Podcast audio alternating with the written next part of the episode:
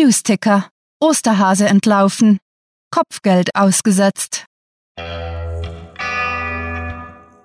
Willkommen zum Cluecast.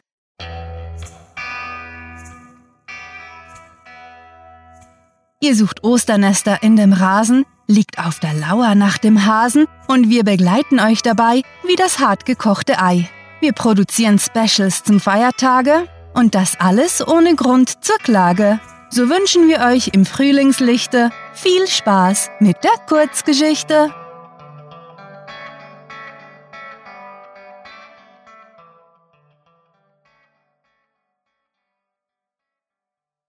Osterspecial Hasifutsch. Rund um den Osterhasen wuselten seine Mitarbeiter mit Champagnergläsern herum, als er sich in dem großen Ballsaal umsah.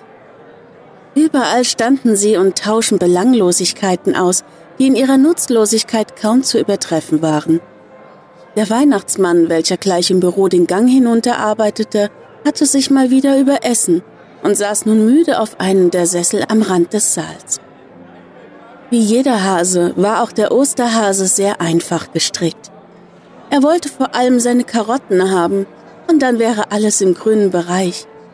Das hatte er zumindest lange Zeit gedacht.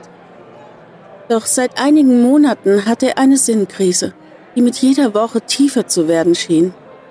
Depressionen sind eine Luxuskrankheit, hatte er einmal gelesen. Und es stimmte. Man hatte sie nur, wenn man es sich leisten konnte, darüber nachzudenken, ob man sie hatte. Normale Hasen waren lediglich damit beschäftigt, zu schlafen, zu essen und natürlich sich fortzupflanzen.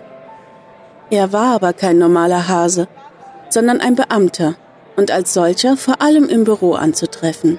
Klar, er hatte einen sehr guten Rentenplan und auch mehr Ferien als die meisten Lehrer. Doch manchmal fand er seine Arbeit mehr als nur mühsam. Er war einer von fünf Osterhasen, einen pro Kontinent. Trotzdem war er weit entfernt von der Spitze, sondern ein ausführendes Organ, unterbezahlt und überarbeitet.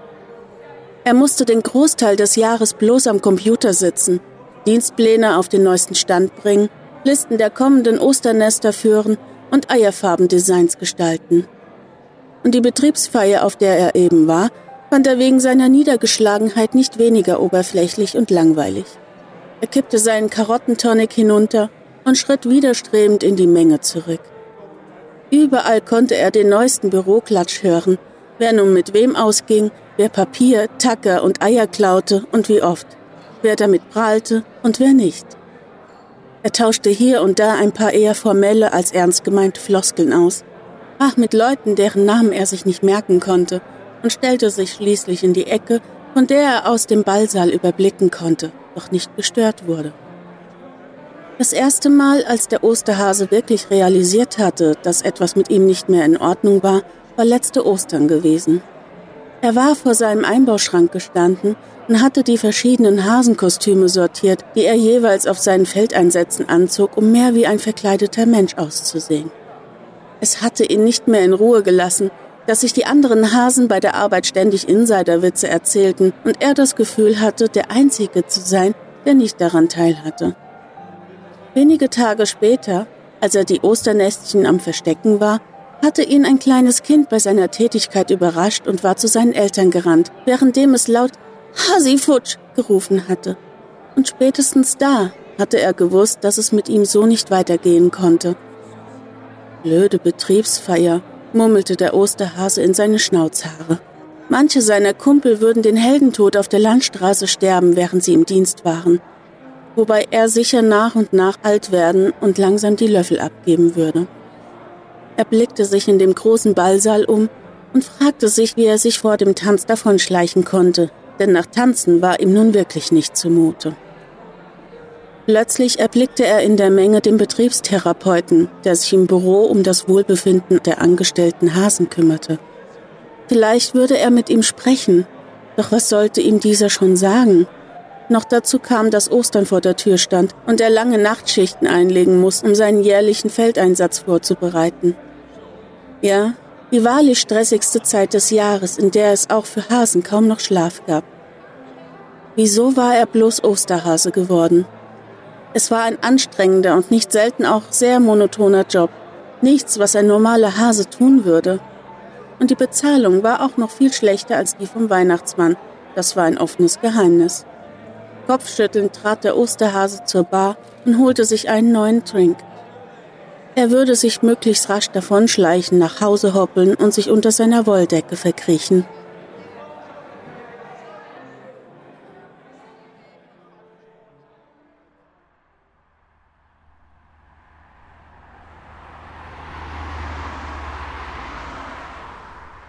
Es war spät in der Nacht auf Ostersonntag, als der Osterhase am Rand der Landstraße ankam und brav nach links und rechts blickte. Beinahe wünschte er sich, dass ihn diesmal ein Auto erwischen würde. So sehr erträumte er sich endlich von dem langweiligen Job wegzukommen.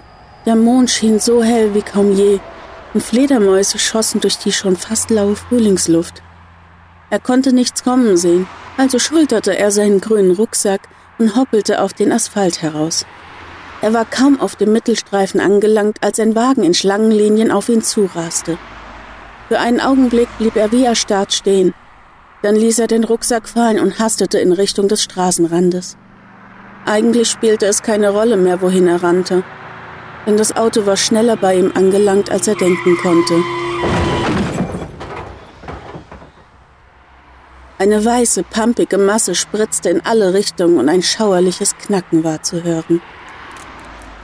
Der Osterhase lag auf dem kühlen Asphalt, und es dauerte einige Zeit, bis er wieder aufblickte.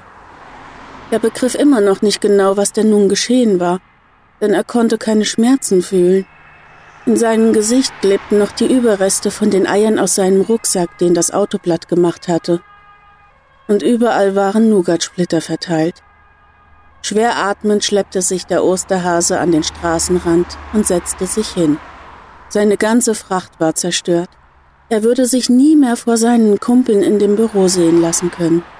Die Furcht vor der Schmach wich rasch einem unglaublichen Gefühl der Freiheit, als sein Blick über die Wiesenlandschaft glitt. Nach einigem Zaudern legte er aber doch sein Hasenkostüm ab und hoppelte in die Nacht hinaus. Und das, liebe Freunde, ist der Grund, warum die Eltern das Osternest selbst verstecken müssen.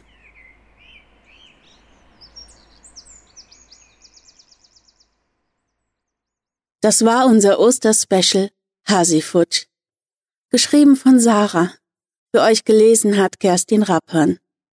Diese Kurzgeschichte spielte am vorgegebenen Setting Ballsaal und beinhaltete die Clues Kumpel, Einbauschrank, Niedergeschlagenheit, Insider und Wolldecke.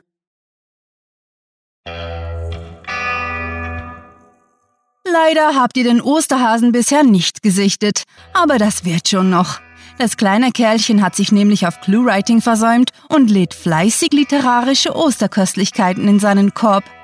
Unser Osternest ist aber auch wirklich prall gefüllt mit Feiertagsspecials, die sich wunderbar zum Weiterreichen und selber genießen eignen.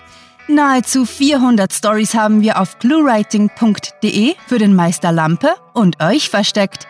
Naja, auf der Seite verteilt. Diese vermehren sich übrigens wie die Hasen, denn zweimal pro Woche wächst unser genrevielfältiges Kurzgeschichtennestchen. Dann sind da noch all die Cluecast-Episoden, die euch die Feiertage versüßen und beim Eierfärben für kunterbunte Stimmung sorgen. Das ist ja toll, sagt ihr. Aber was können wir neben Lesen und Hören denn sonst noch tun? Ganz einfach. Bringt uns zur Zombie-Feier nicht Schokolade, sondern Clues zum Vertexten und Bewertungen auf iTunes, Stitcher und Co.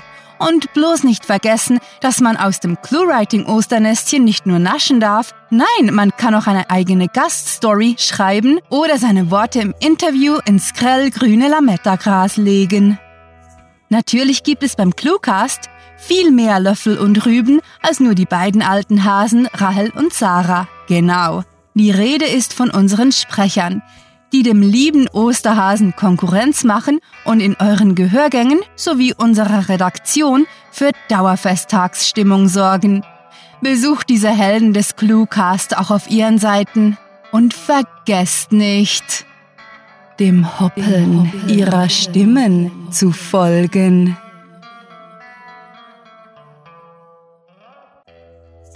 Selbst die gefräßigsten unter uns, ja, Sarah, ich sehe dich an, haben sich irgendwann an den Schokoeiern, Nougahasen und vegetarischen Osterbraten satt gegessen. Passend zu diesen Schlemmerpausen sind unsere Social-Media-Seiten, die vielzählig und hübsch verpackt zum Greifen bereit liegen. Keine Sorge, unsere E-Cards, Bildchen und der ganze normale Osterwahnsinn sind kalorienarm, meistens jedenfalls. Also schnappt euch Twitter, Facebook, Google Tumblr und Instagram, reißt die Verpackung auf und erfreut euch wie heitere Häschen mit uns am sozialen Austausch. Akustische Leckereien und, sind wir mal ehrlich, an Ostern geht es nur ums Essen, könnt ihr auch auf TuneIn, iTunes und Stitcher naschen. Nur auf YouTube ist das Auge mit, da derzeit megalotastische Osteranimationen in unseren Episoden zu sehen sind. Jetzt aber husch, eure Suche nach Literaturspaß auf ClueWriting geht jetzt erst richtig los. Mit fantastiliardischem Dank fürs Zuhören und den hasigsten Wünschen. Eure Cluehasen.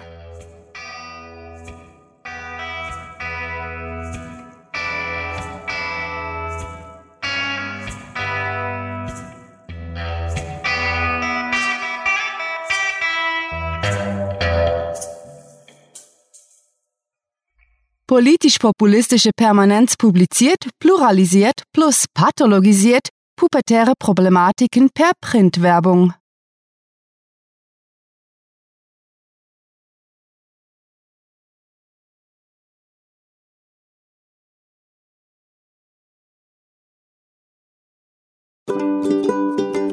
Nein, nein, nein, nein.